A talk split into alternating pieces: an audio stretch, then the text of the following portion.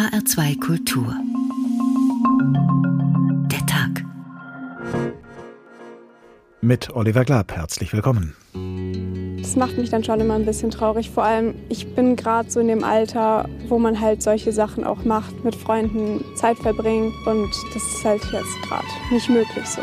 Gerade seit letztem Frühjahr und im Zusammenhang mit der Corona-Pandemie sind die Wartelisten nahezu explodiert. Das bringt uns sehr unter Druck. Jedes dritte Kind psychisch belastet. Experten warnen außerdem, in vielen Familien kommt es zu Gewaltausbrüchen. Eltern schlagen ihre Kinder.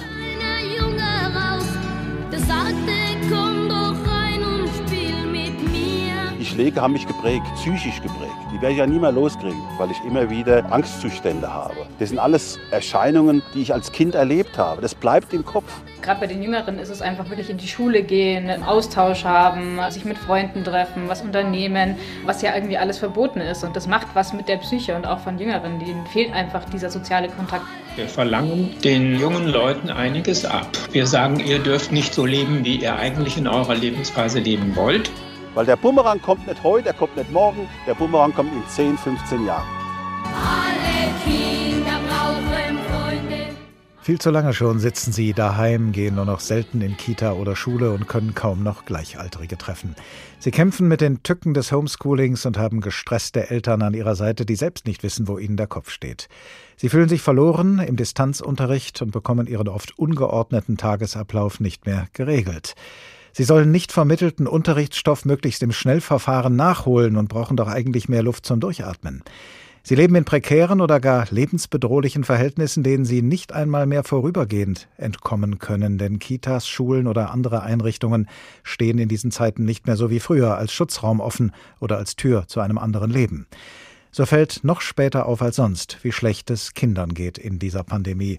Viele von ihnen sind darüber längst depressiv geworden und tragen sich mit Suizidgedanken. So viele, dass in Psychiatrien entschieden werden muss, welchen von ihnen dringender geholfen werden muss als anderen. Was in letzter Konsequenz auch darüber entscheidet, für welches Kind jede Hilfe zu spät kommen wird. Nicht jedes Kind muss alle diese Belastungen schultern, aber kein Kind geht unbeschwert durch diese Zeit. Und das geht uns alle an, denn Kinder zählen nicht nur die Hälfte, sie zahlen vielmehr seit einem Jahr einen besonders hohen Preis. Und für ihr Wohl haften in dieser Krise nicht nur die Eltern. Die übersehene Generation, Kinder in der Pandemie, so heißt diesmal der Tag in HR2 Kultur. Und was wir in diesen Tagen hören von Menschen, die schon von Berufswegen nicht übersehen können und dürfen, wie sehr Kinder unter der Pandemie leiden und unter all den Belastungen, die damit einhergehen, das fasst jetzt erst einmal meine Kollegin Birgit Spielmann zusammen.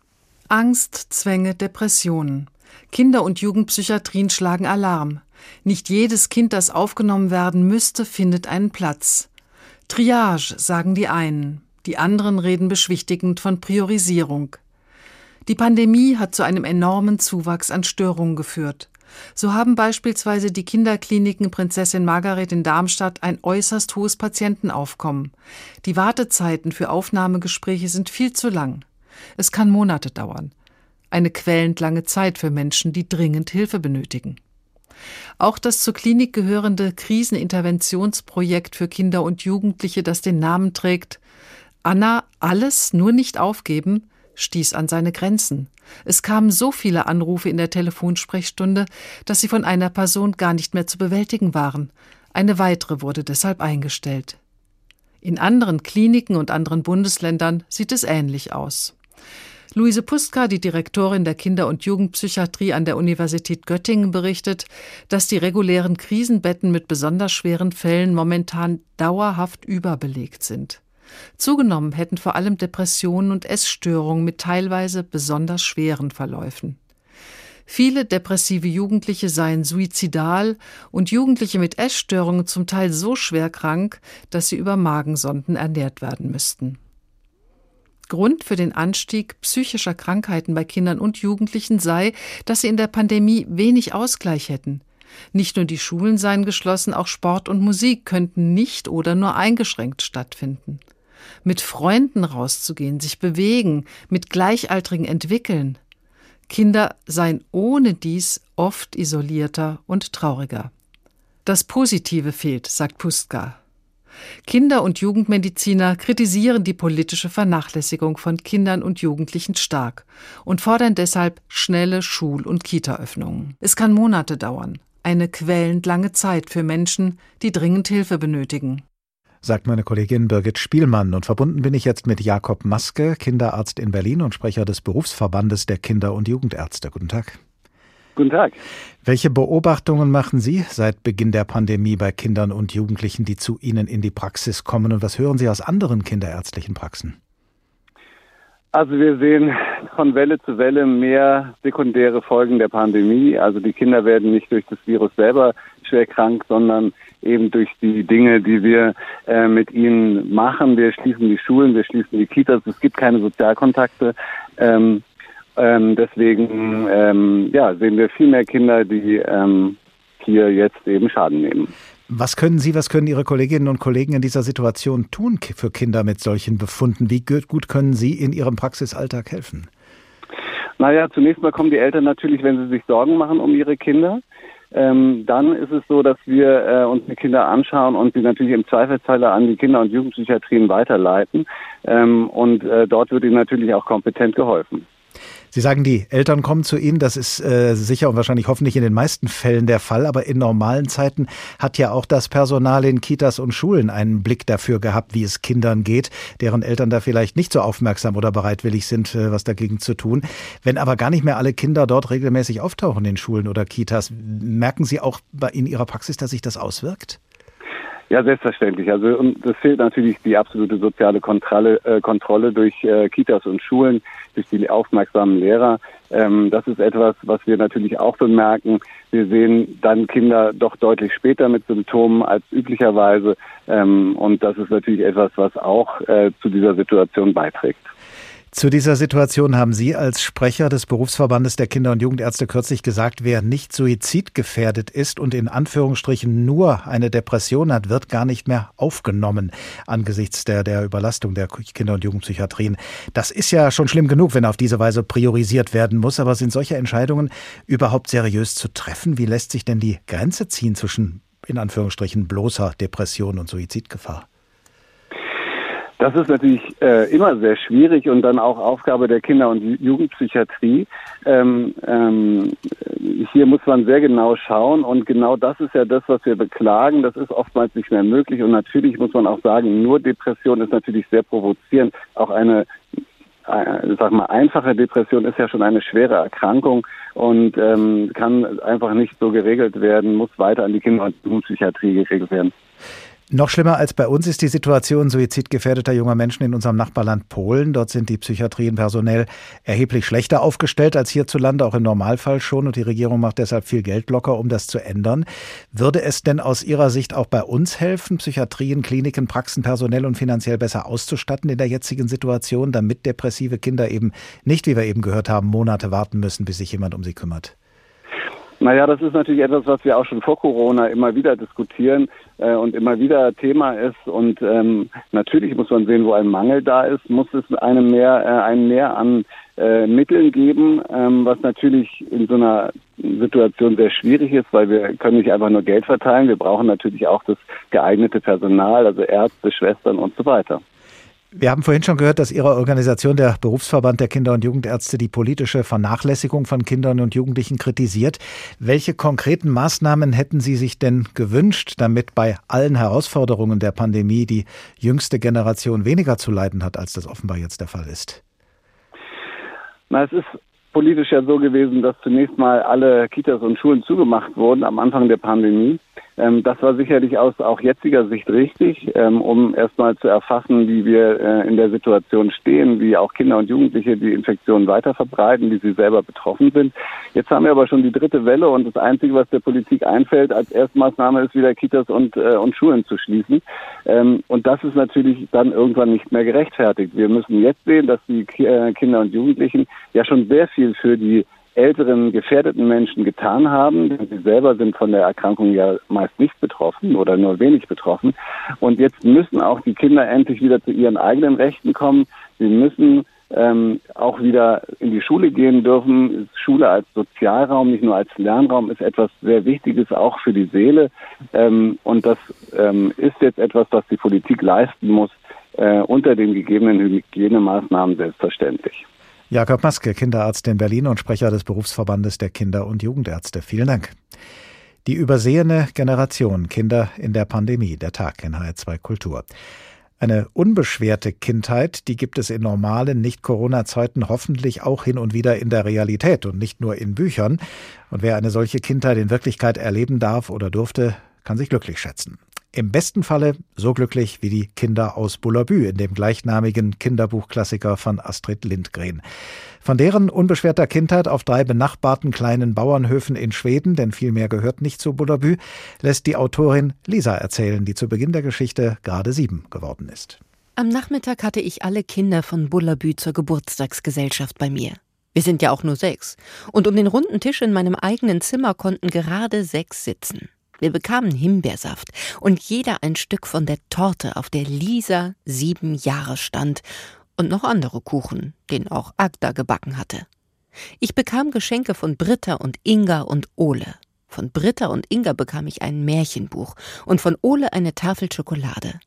Ole saß neben mir und Lasse und Bosse neckten uns und sagten Braut und Bräutigam. Das sagen sie bloß, weil Ole nicht zu den albernen Jungen gehört, die nie mit Mädchen spielen wollen. Es ist ihm einerlei, ob sie ihn necken, er spielt doch mit Mädchen ebenso wie mit Jungen. Lasse und Bosse spielen übrigens auch mit Mädchen, wenn sie auch so tun, als ob sie es nicht mögen. Wenn nur sechs Kinder im Dorf sind, müssen sie zusammenspielen, ob es nun Mädchen oder Jung sind. Fast alle Spiele sind lustiger, wenn wir zu Sechsen sind, als wenn wir nur drei sind. Die Kinder aus Bullabü von Astrid Lindgren. Später hören wir noch mehr von ihnen. Aber jetzt kehren wir erstmal von Schweden wieder zu uns nach Deutschland zurück und vor allem kehren wir zurück von der fantasievollen Idylle in die weitaus weniger idyllische Wirklichkeit. Und zwar in die Wirklichkeit von Kindern, die schon vor der Corona-Pandemie in prekären Verhältnissen gelebt haben. Zum Beispiel in Familien, die wenig Geld haben und die deshalb in vielen Bereichen des Alltagslebens benachteiligt sind. Und die Situation dieser Familien und vor allem der Kinder in diesen Familien ist während der Corona-Krise noch schlimmer geworden. Mehr darüber von unserer Hauptstadtkorrespondentin Anita Fünfinger. Karin Böllert, Professorin für Erziehungswissenschaft und Vorsitzende der Arbeitsgemeinschaft für Kinder- und Jugendhilfe, drückt sich nicht gerade subtil aus. Sie findet klare Worte, um die Situation von Kindern und Jugendlichen in armen Familien zu beschreiben. Kurzfassung, arm bleibt arm in Deutschland. Das Fatale dabei ist, dass die soziale Karriereleiter in Deutschland so aufgebaut ist, dass die Aufstiegschancen fehlen. Das heißt, wer einmal in Armut und insbesondere von Hartz IV lebt, hat kaum Chancen, diese Lebenssituation wieder verlassen zu können. Ungleiche Chancen für Kinder und Jugendliche gab es bereits vor Corona, aber die Pandemie habe die Ausgangssituation noch einmal verschlechtert. Leben auf engstem Raum und Eltern, die mitunter nicht in der Lage sind, beim Homeschooling zu helfen. Die Kinder spürten die Auswirkungen der Pandemie deutlich, physisch wie psychisch. Zukunftsängste, seelische Probleme, Rückstände in der Schule. Karin Böllert macht der Politik deswegen schwere Vorwürfe. Sie habe zu wenig wenig auf die Kinder geschaut. Die Corona-Pandemie hat kein junges Gesicht gehabt. Es ist wie selbstverständlich davon ausgegangen worden, dass Kinder, Jugendliche das irgendwie mit ihren Familien schon meistern werden und ihre Stimmen sind nicht wahrgenommen worden. Sorge bereitet der Kinder- und Jugendhilfe deswegen auch die Situation von behinderten Kindern. Sie seien in der Pandemie völlig isoliert gewesen. Ein Großteil von ihnen lebt in den vergangenen Wochen und Monaten völlig abgeschlossen von der Außenwelt. Man kann auch sagen, sie sind weggeschlossen weil Familien versuchen, sich und diese Kinder besonders zu schützen und sich in eine Dauerisolation zurückgezogen haben. Sie bleiben ohne soziale Kontakte. Die Impfung der Eltern müsse unbedingt Priorität haben, fordert die Kinder- und Jugendhilfe. Und sie fordert weitaus mehr Geld für arme Familien. Karin Böllert nennt es ein Programm zum Durchatmen und Kräfte tanken und meint damit zusätzliche Urlaubstage und Urlaubsgutscheine für Familien mit geringem Einkommen. Die Bundes Bundesregierung habe zwar ein Aufholprogramm für Kinder und Jugendliche aufgelegt, das reiche aber nicht. Dieses Aufholprogramm ist sicherlich ein Schritt in die richtige Richtung mit äh, zwei Milliarden. Aber die Lufthansa war uns 9 Milliarden wert und das muss man einfach deutlich sagen. Deutliche Worte schreibt die Kinder- und Jugendhilfe der Politik da ins Stammbuch. Professorin Böllert nennt es die Forderung nach Anerkennung. Für das Durchstehen der Corona-Pandemie sei es nun an der Zeit, Familien auch seelisch zu impfen. Und dementsprechend haben wir nun, bildlich gesprochen, einen Virologen der Seele zu Gast in HR2 Kultur der Tag, nämlich Professor Johannes Hebebrand, Leiter der Klinik für Psychiatrie, Psychosomatik und Psychotherapie des Kindes- und Jugendalters in Essen. Guten Tag. Tag. Seit über einem Jahr leben mehr oder weniger wir alle, aber insbesondere die Familien in einem nicht enden wollenden Ausnahmezustand. Das schlägt uns allen mehr oder weniger aufs Gemüt, aber viele Kinder, das haben wir in der Sendung ja schon ausführlich gehört, werden darüber depressiv. Um zu verstehen, was speziell in Kindern vorgeht, hilft vielleicht auch das Bild von der seelischen Impfung weiter. Kann man sagen, dass Kinder ein anderes, vielleicht schwächeres seelisches Immunsystem haben als Erwachsene? Das sehe ich nicht so. Ich glaube, dass Erwachsene mindestens genauso leiden. Ist zu bedenken, dass natürlich bei Kindern die Wachstum noch erfolgt. Insofern kommt es darauf an, zu sehen, dass natürlich emotionale, soziale, aber auch kognitive Probleme entstehen können für diese Altersgruppe. Also das ist etwas anders als bei Erwachsenen. Und das macht es dann letztlich für Kinder und Jugendliche doch nochmal problematischer. Aber im Grunde genommen, die rein die emotionale, seelische Seite, die ist für alle, glaube ich, hochgradig belastend. Und da sind Kinder nicht unbedingt anders zu sehen als Erwachsene. Vorwiegend zu Hause sein zu müssen, nur noch selten in Kita oder Schule gehen zu dürfen, kaum noch Gleichaltrige treffen zu können und bei alledem so funktionieren zu sollen wie Erwachsene. Wie gehen Kinder ohne fremde Hilfe mit solchen psychischen Belastungen um? Welche Strategien haben Sie? Also das ist hochgradig unterschiedlich. Manche Kinder kommen bestens damit zurecht, dass sie beispielsweise nicht in die Schule gehen müssen. Bei anderen Kindern wird das zu einem massiven Problem. Und man muss einfach sehen, wir sind nicht alle gleich gestrickt, sondern es gibt erhebliche Unterschiede.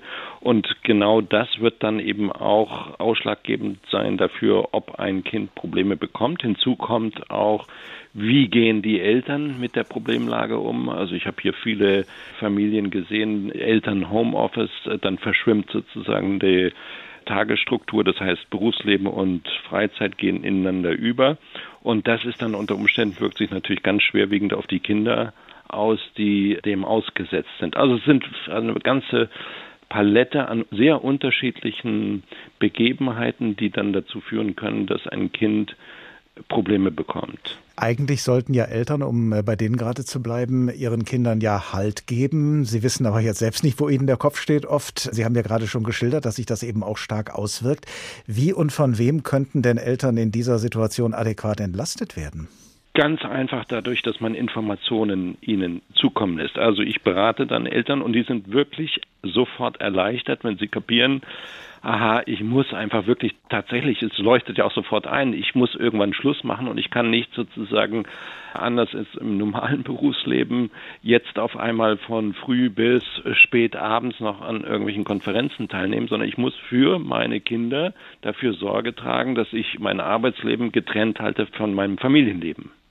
Sie haben eben gesagt, äh, jedes Kind tickt psychisch anders. Das leuchtet ja auch ein, aber dementsprechend müsste man ja wahrscheinlich auch für jedes Kind die jeweils passende Strategie finden, um es seelisch aufzufangen in dieser Situation. Welche Strategien helfen denn in welchen Fällen? Also wir haben zum Beispiel das große Problem, dass wir nicht nur in Deutschland, sondern das ist ein Phänomen, das sich offensichtlich weltweit so vollzieht, zumindest in entwickelten Ländern, dass wir eine starke Zunahme bei Essstörungen haben. Das heißt, wir diese jungen Mädchen, die nicht mehr zur Schule gehen, die vielleicht äh, teilweise äh, Langeweile haben, die teilweise dann die Zeit nutzen, um zu überlegen, wie können sie sich gesund oder anders ernähren, dass die dann darüber in eine Essstörung hineinstolpern, so möchte man fast sagen.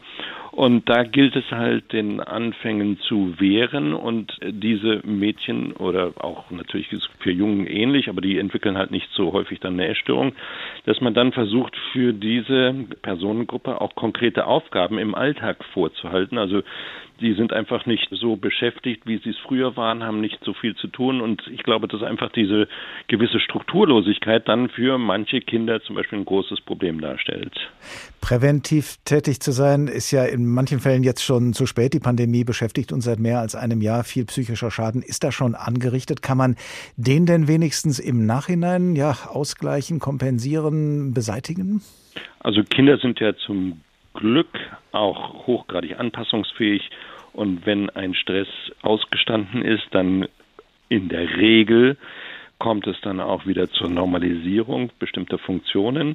Also sind Kinder hochgradig anpassungsfähig. Natürlich, wenn vorher schon beispielsweise Probleme bestanden haben oder die Problemlage einen gewissen Schweregrad erreicht hat, ist das nicht mehr so selbstverständlich und dann wird das auch über die Pandemie selbst hinaus Auswirkungen haben. Und eine Rolle spielt ja wahrscheinlich auch, wie lange wir diesen Ausnahmezustand äh, noch haben. Nicht? Je weiter die Zeit fortschreitet, desto schwieriger wird es dann wahrscheinlich überhaupt noch. Richtig, richtig. Also je länger das anhält, desto mehr werden solche, wenn man so will, Schäden gesetzt. Richtig. Wie lange können wir uns diesen Ausnahmezustand dann noch leisten vor diesem Hintergrund? Ah, da gibt es, kann ich Ihnen keine konkrete Also aus, Sicht, aus, Sicht, aus Ihrer Sicht als Psychiater und äh, Psychosomatiker und Psychotherapeut. Aber man merkt, wir merken es in den Kliniken, dass das zunehmend drückt und dass das zunehmend wirklich auch zu Beispielsweise, wir haben heute analysiert die Zahl der Notaufnahmen, die wir in unserer Klinik haben, und man sieht eindeutig, also das, kann, das ist noch nicht wissenschaftlich belastbar, aber wir sehen zum Beispiel letztes Quartal im, im letzten Jahr deutlichen Anstieg an solchen Akutaufnahmen. Das ist dieses Quartal nochmal hochgegangen. Wir haben also beispielsweise für letztes Quartal eine Zunahme von 38 Prozent, dann dieses Quartal 68 Prozent. Also das ist dann schon nicht ganz ohne. Und wenn sich dieser Trend fortsetzen sollte, der aber erst im letzten Quartal des letzten Jahres begonnen hat, dann können Sie ja ahnen, dass wir da möglicherweise größere Probleme bekommen werden. Aber ich hoffe, dass ja auch die Pandemie, alles was damit zusammenhängt, auch ein bisschen runtergefahren wird oder sich runterfährt und dann wird sich die Situation auch hoffentlich beruhigen. Professor Johannes Hebebrand, Leiter der Klinik für Psychiatrie, Psychosomatik und Psychotherapie des Kindes- und Jugendalters in Essen. Vielen Dank. Die übersehene Generation Kinder in der Pandemie. Der Tag in HR2 Kultur.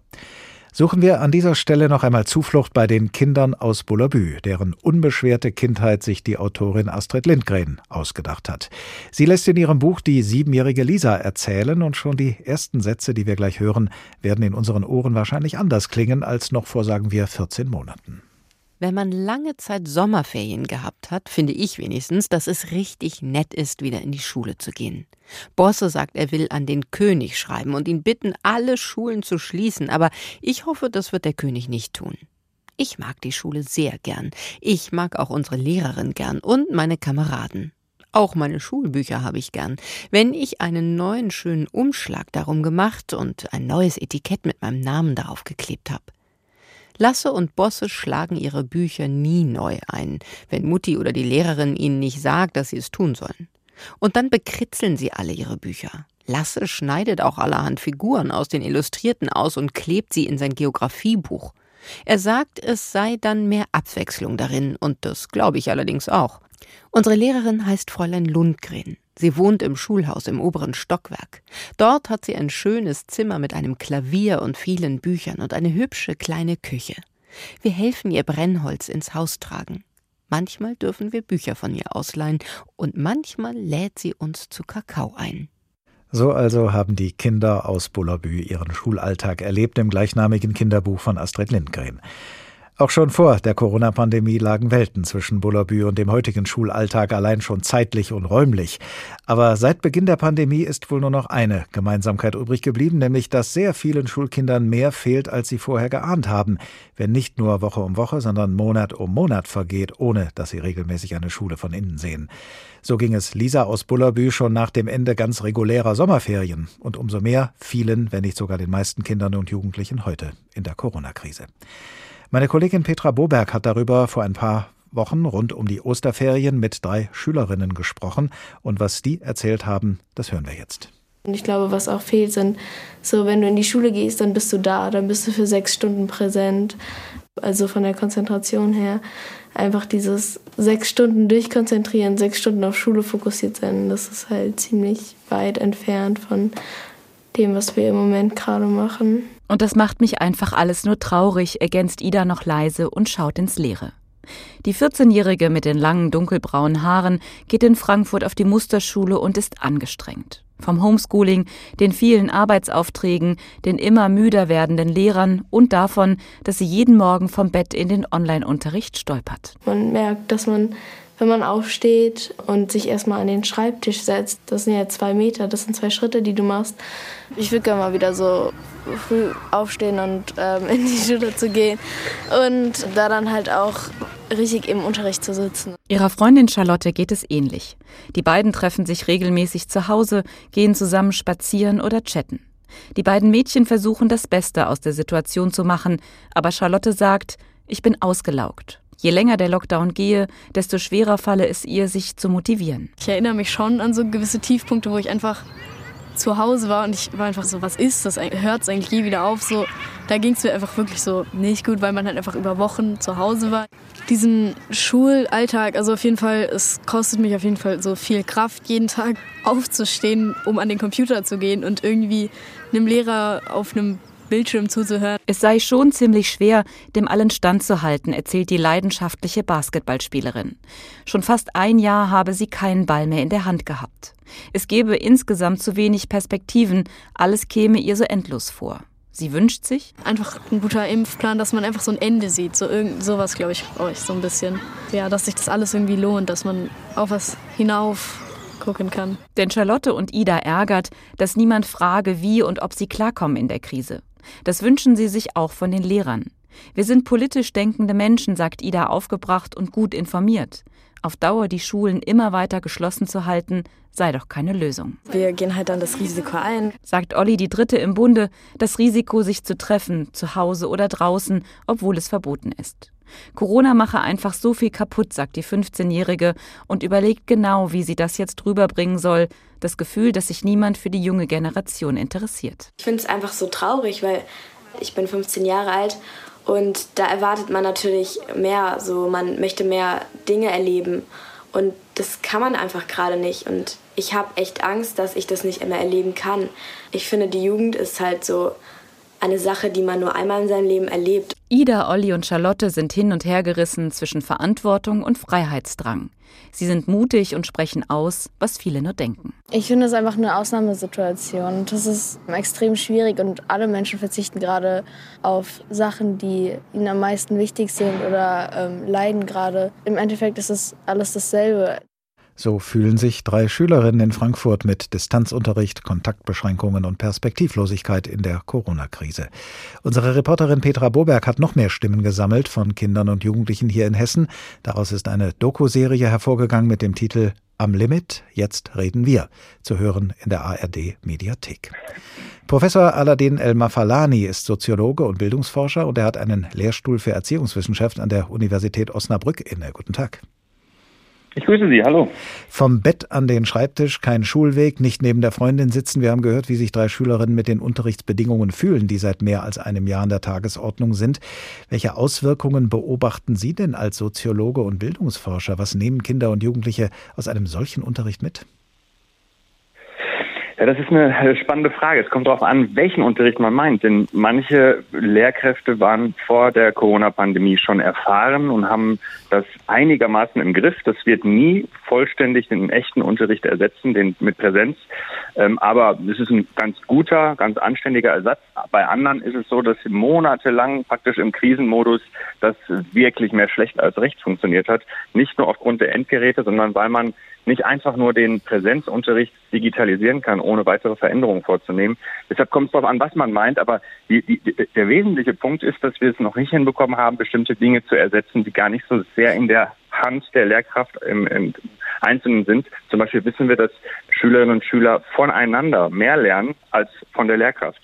Und äh, das kriegt man natürlich schwer in so einer Zoom-Konferenz oder wie auch immer die Plattform heißt, die man gerade verwendet, ähm, ähm, übersetzt, zumindest bisher noch nicht. Und das sind Dinge, die, ähm, die glaube ich, ganz wichtig sind. Im Übrigen meine ich, äh, die lernen voneinander etwas, was auch im Lehrplan steht, aber sie lernen voneinander natürlich auch, wie man ne, miteinander umgeht, wie man seine Rolle in der Gruppe findet und so weiter. Und all das fehlt und das, ähm, das, das merken die Kinder und Jugendlichen. Je jünger sie sind, desto stärker merken sie das.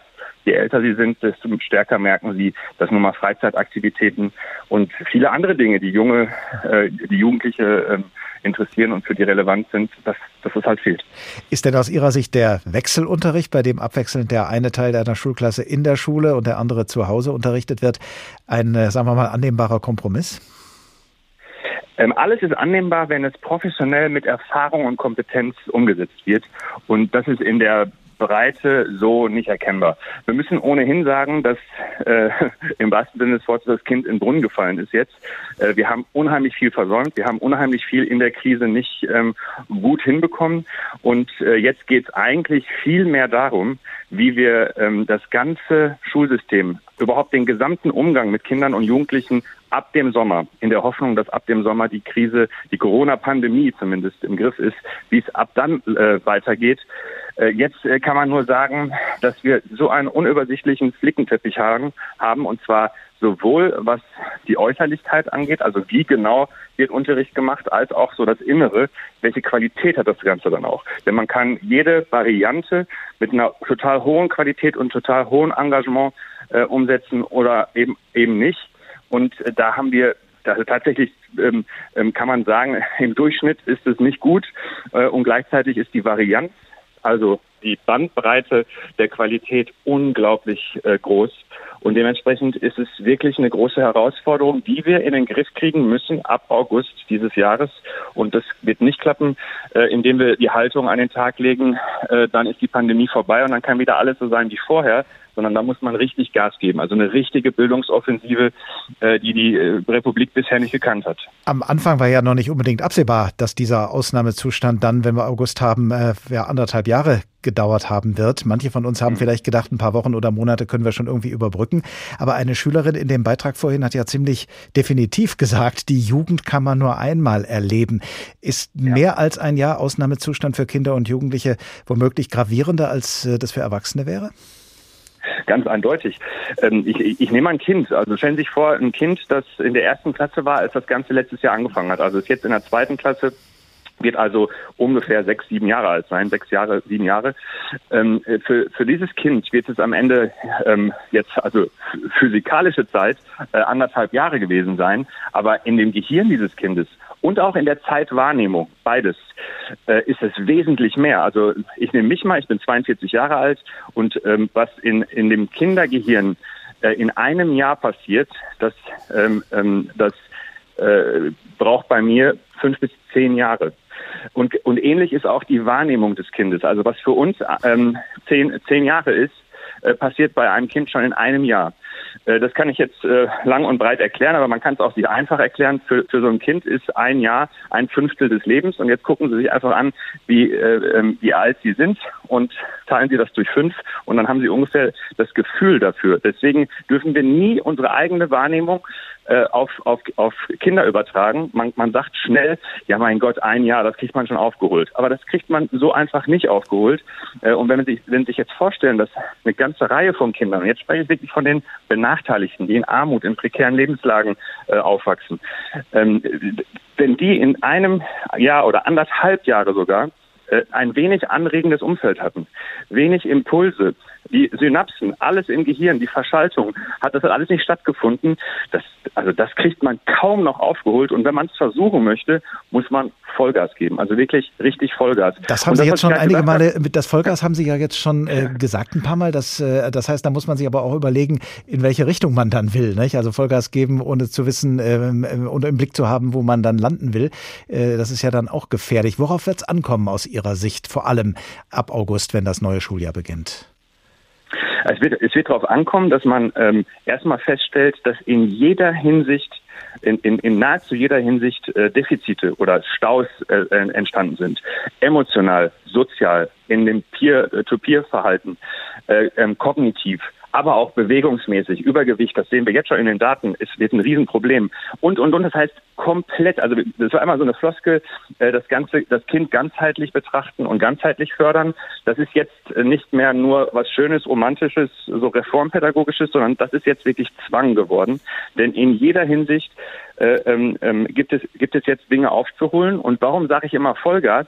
Vollgas deshalb, weil wir natürlich Zeitdruck haben. Äh, das, das ganze Schulsystem hat Zeit verloren.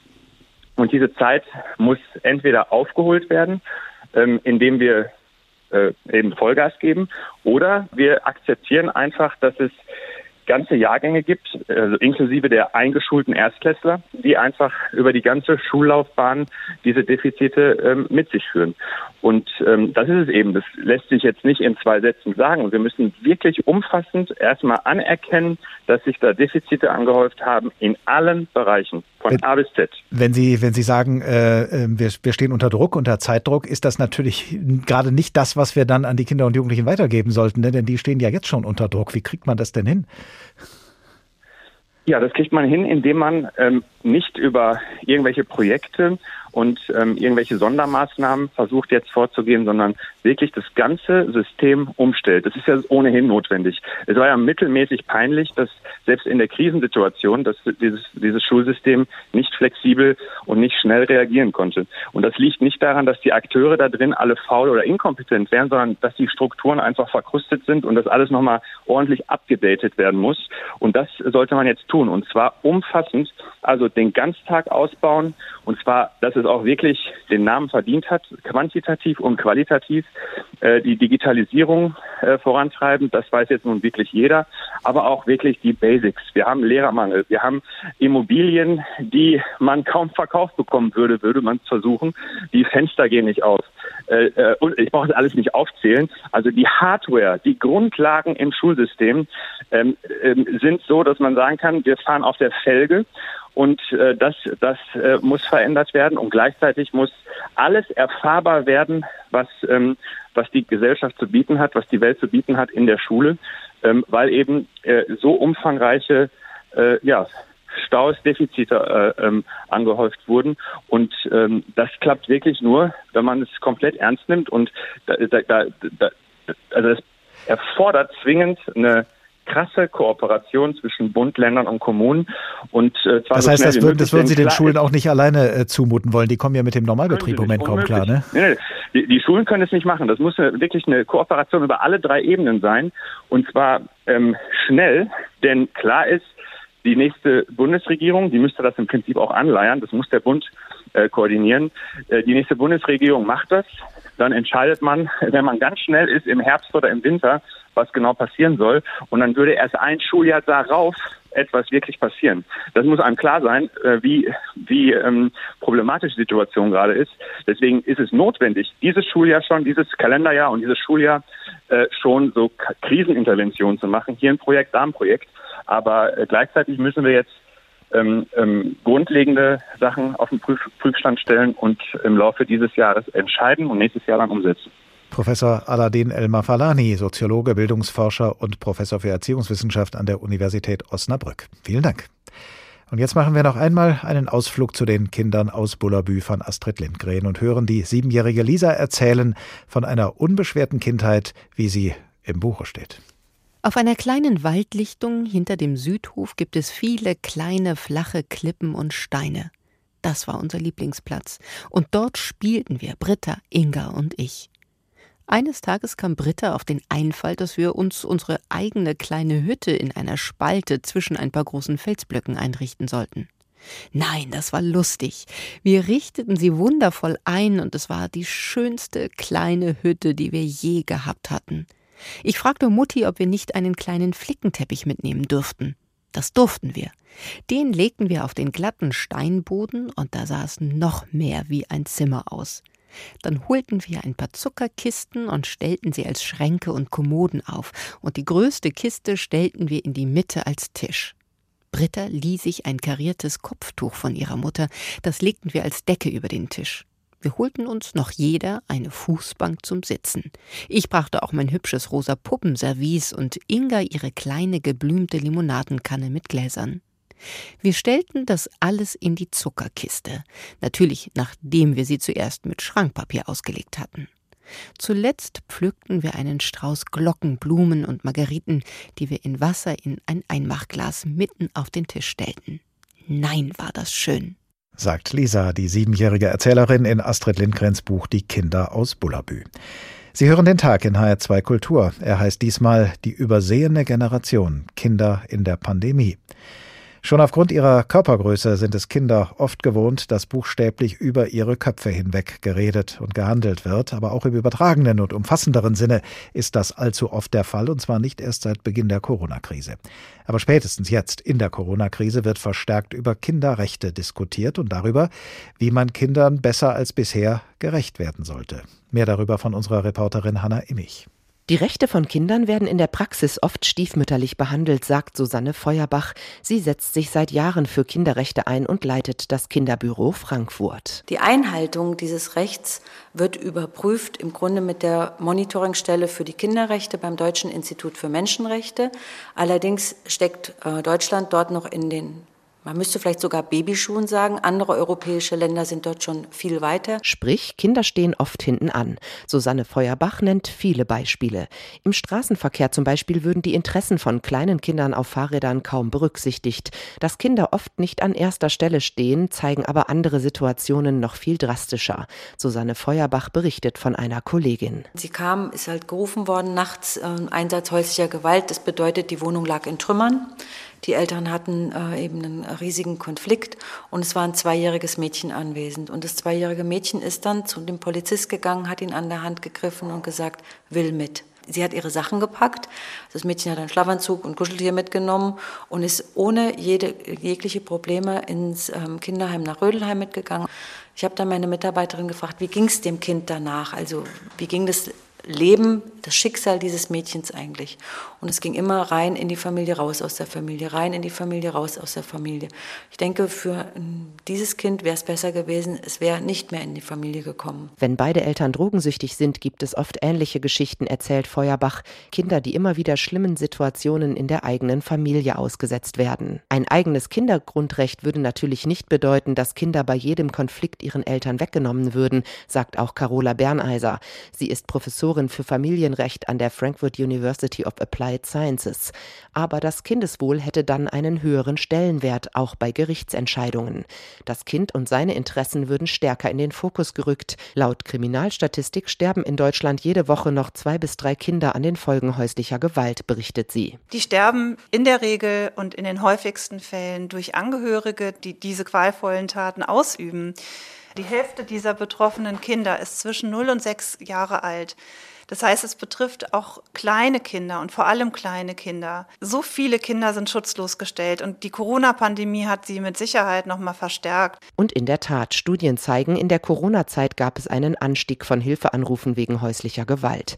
Die eigenen Rechte im Grundgesetz, natürlich würde sich dadurch nicht sofort alles ändern, aber es wäre ein starkes Signal sagt unsere Reporterin Hanna Immich am Ende ihres Berichts zur Diskussion über Kinderrechte.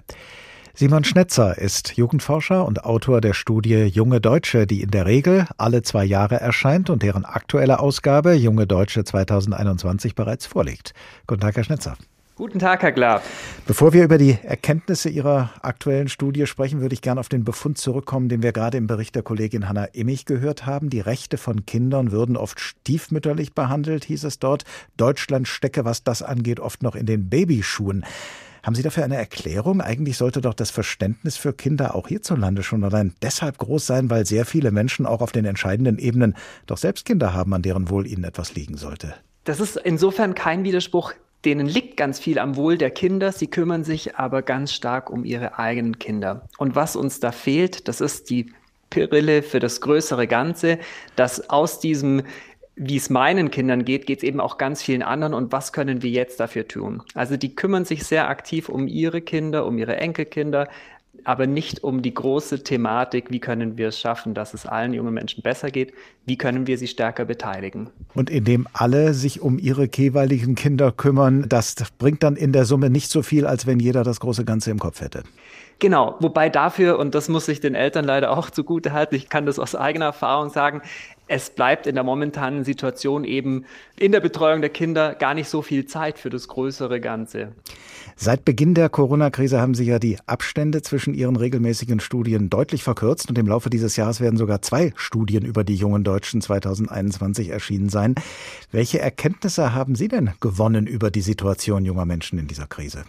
Also eine Erkenntnis steckt schon in dieser schnelleren Frequenz, nämlich vor Corona hat sich, also wie jetzt die Jungen ticken, hat sich nicht so bahnbrechend verändert. Also über zwischen zwei, vier Jahren, da ist mal ein Wert ein bisschen hoch oder runter gegangen. Und jetzt aber ist der Unterschied zwischen der zweiten und der dritten Welle, ich bin jetzt gerade an den Auswertungen für die nächste Studie, extrem hat sich das verändert. Gerade auch wie junge Menschen das einschätzen, wie sich die Zukunft entwickelt, wie sich die psychische Gesundheit junger Menschen verändert hat, wie sie in die Zukunft blicken. Also es lohnt sich jetzt mit einer schnelleren Frequenz draufzuschauen, weil wir müssen nicht nur junge Menschen beteiligen, sondern sie auch in diesen jetzt veränderten Bedürfnissen wahrnehmen, verstehen und diese Bedürfnisse auch berücksichtigen. Und wenn Sie sagen, verändert hat sich die Einschätzung, die Jugendliche selber haben von ihrer Situation, dann heißt es ja wahrscheinlich, sie hat sich verschlechtert, oder? Das ist korrekt. Und zwar in, in sämtlichen Bereichen hat sich das verschlechtert. Es ist erst jetzt sehen wir natürlich auch das gewisses Licht am Horizont, wobei junge Menschen da wieder sehen, hey, wir haben uns jetzt, wir waren solidarisch, wir haben uns jetzt zurückgehalten die ganze Zeit und jetzt gehen die Ollis nach Mallorca und feiern oder sitzen da im Straßencafé, während wir noch darauf warten, dass wir auch ein Impfangebot bekommen. Also da braut sich durchaus auch etwas zusammen, was für den gesellschaftlichen Zusammenhalt nicht unbedingt förderlich ist. Klafft denn da womöglich auch ein, ein Unterschied zwischen in der Wahrnehmung, wie die ältere Generation auf die junge Generation schaut und wie die jüngere Generation ihr eigenes Verhalten wahrnimmt? Also gerade was Solidarität angeht. Es gab ja auch immer den Vorwurf von der älteren Generation, die Jungen, die feiern da auf Gedeih und Verderb und tragen dadurch die Pandemie weiter. Das ist richtig. Das hat die Presse übrigens durchaus auch befeuert, dieses Bild. Also, weil es ist natürlich ein schickeres Bild zu sagen, ah, hier gibt es eine Corona-Party. Also die Presse, die damit meinen Sie die Leute, die so berichtet haben und nicht anders, ja. Richtig. Ein ganz wichtiger Unterschied. Und das ist, es ist natürlich auch naheliegend, das kommt im Polizeibericht und was im Polizeibericht oder nicht so augenfällig ist, es sind die vielen jungen Menschen, die zu Hause bleiben, die sich zurücknehmen, weil sie eben auch ihre Eltern, ihre Großeltern oder andere Risikomenschen nicht in Gefahr bringen wollen. Auch ihre Freunde und Freundinnen. Also diese soziale Distanz, die eingekehrt ist, die alle einkehren haben lassen, es hieß davor häufig schon, die Jungen sind so brav, sie sind jetzt noch viel bräver geworden. Nicht alle, aber ganz viele. Und ältere Menschen, denen fehlt manchmal dieses sich rein zu versetzen. Wie wäre es denn gewesen, wenn ich im Alter von 16 für ein Jahr eingesperrt gewesen wäre? Die wären auf die Barrikaden gegangen. Also es ist sogar ein Wunder, wie rücksichtsvoll die sich heute verhalten. Wir haben diesen Tag in HR2 Kultur genannt, die übersehene Generation. Wir haben uns gescheut, einen anderen Begriff zu wählen, der uns etwas zu pathetisch und zugleich etwas zu abgenutzt vorkam, nämlich den Begriff der verlorenen Generation. Fänden Sie denn diesen Begriff angemessen? Hat die jüngere Generation schon jetzt vieles unwiederbringlich verloren? Es ist unbestreitbar, dass viele junge Menschen, die gerade ihre Schule abschließen, die ein Auslandsjahr ausgemacht hatten, dass sie diese Chance wahrscheinlich auch unwiederbringlich verloren haben. Wir können gerne von verlorenen Chancen oder Lebensereignissen sprechen, aber nicht von einer verlorenen Generation. Verloren können wir sie erst erklären, wenn wir sagen, sie haben gar keine Chance mehr. Und die Chancen, die haben sie noch, aber sie werden viel zu wenig genutzt. Also junge Menschen sind im Moment Opfer der Krise, weil sie keinen Raum, keine Möglichkeit bekommen, um sich einzubringen, um Lösungen zu entwickeln, um sich selbst auch Perspektiven zu erarbeiten. Aber das können sie. Welche Folgen hat es eigentlich für uns alle, für unsere Gesellschaft, wenn gerade die junge Generation so unter der Corona-Krise leidet und womöglich so gebeutelt daraus hervorgehen wird, wie wir das in dieser Sendung beschrieben haben? Also ich bin ja auch Volkswirt und wenn wir da auf die Zahlen schauen, wenn wir es jetzt nicht schaffen, junge Menschen in den Beruf zu bringen, das hat natürlich ganz starke langfristige Folgen. Und es ist ja nicht nur so, dass die jetzt gerade den direkten beruflichen Übergang nicht schaffen, sondern je länger wir die in so einem Loch lassen. Ja, ich äh, möchte mich gern bewerben, aber ich finde nicht das Richtige. Je länger man sich bewirbt ohne Erfolg, das ist so eine Abwärtsspirale, desto weniger wertvoll fühlen sie sich. Und aus diesem Loch wieder rauszukommen, wird natürlich immer schwerer. Aber die sollen ja dann irgendwann auch diese nicht gerade geringen Schulden irgendwann auf sich nehmen. Und das wird natürlich umso schwerer. Also es wird lange, langfristige Folgen haben. Fachkundige und erfahrene Leute aus der Medizin und der Psychologie, und damit kommen wir auf den Anfang unserer Sendung zurück, haben in einem offenen Brief an die politisch verantwortlich in Deutschland unter anderem geschrieben, die Solidarität, die wir Kindern bereits seit Monaten abverlangen, geht auf Kosten ihrer Bildungs- und Entwicklungschancen, ihrer psychischen Gesundheit und ihrer körperlichen Unversehrtheit. Das Wir in diesem Satz ist wahrscheinlich auf uns alle bezogen. Wie können wir alle denn uns nun solidarisch gegenüber Kindern und Jugendlichen zeigen? Was können wir ihnen geben zum Ausgleich für das, was sie verloren haben in dieser Pandemie? Also der wichtige erste Schritt, was ich ganz oft bekomme in den Studien, ist vielen Dank, dass wir endlich mal befragt werden und hoffentlich wird das einen Beitrag leisten. Ich glaube, wir müssen zu einem Mentalitätswechsel kommen, dass wir neben nicht nur junge Menschen, ja, ja, die werden sich schon irgendwie zurechtfinden. Lassen Sie uns nicht nur den jungen Menschen Dinge verbieten, sondern gucken, uns bemühen, wie können wir das wieder möglich machen, was ihnen so abgeht. Hobby, Engagement, all das fehlt ja. Entwicklung und auch Möglichkeiten, wie sie sich orientieren können, beruflich, persönlich, das eben auch feiern, was andere Menschen treffen, was so wichtig ist für sie, möglich wird, wie zum Beispiel so durch lokale Safe Spaces, wo man sich um die Hygienevorkehrungen eben kümmert, dass das, was sonst klassisch in ihrem Leben wichtig war, wieder möglich wird. Simon Schnetzer, Jugendforscher und Autor der Studie Junge Deutsche 2021. Vielen Dank.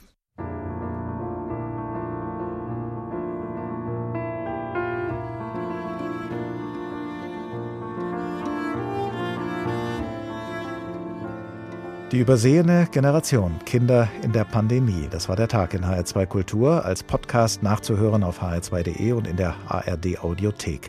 Anknüpfend an diese Sendung möchten wir Ihnen die nächsten Römerberg-Gespräche ans Herz legen. Die werden übermorgen am Samstag, dem 22. Mai von 10 bis 17 Uhr als Livestream aus dem Schauspiel Frankfurt übertragen. Und um 15 Uhr geht es dann am Samstag um das Thema Stresstest Pandemie, psychische Leiden im Lockdown. Im Gespräch mit der Psychologin Christiane Eichenberg und dem Medizinsoziologen Nico Dragano. Zu verfolgen, wie gesagt, am Samstag als Livestream aus dem Schauspiel Frankfurt. Ich heiße Oliver Glab und ich wünsche Ihnen jetzt erst einmal eine gute Zeit. Bis zum nächsten Tag.